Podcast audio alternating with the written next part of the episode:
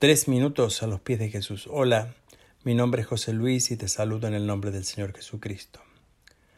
Dice el libro de Gálatas, el capítulo 6, verso 1, hermanos, si alguno fuese sorprendido en alguna falta, vosotros que sois espirituales, restauradle con espíritu de mansedumbre, considerándote a ti mismo, no sea que tú también seas tentado.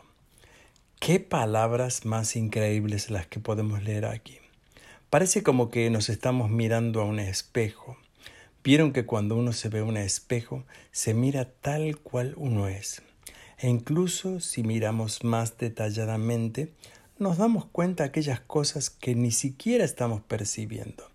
Que nuestro cabello está quizás no tan bien acomodado, que tenemos alguna mancha en la cara, o que de repente apareció alguna cana, o muchas otras cosas que aparecen.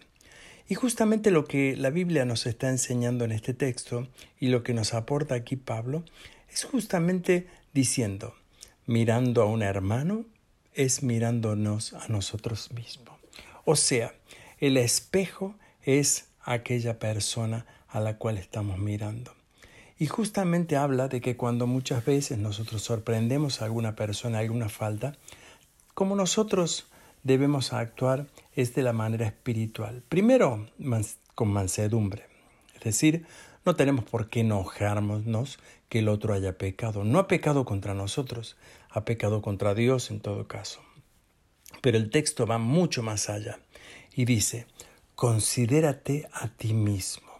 Mírate en esas circunstancias. Si tú estuvieras en su lugar, ¿cómo desearías que otros te traten a ti? Y esto es de nuevo lo que la Biblia nos lleva siempre. Recuerdan las palabras de Jesús seguramente, cuando dijo que no debemos mirar la paja en el ojo ajeno, sino debemos ver la viga que es en nuestro propio ojo. De nuevo un espejo, un espejo increíble que nos lleva a la realidad que somos, pero también nos lleva y nos acompaña a conocer la misericordia y el amor de nuestro Señor Jesucristo, que primero tuvo con nosotros y que nosotros debemos tener con nuestro prójimo. ¿Qué piensas tú de esto? Nos gustaría escuchar tu testimonio y opinión. Y si deseas puedes visitarnos en iglesialatina.com. Que el Señor te bendiga.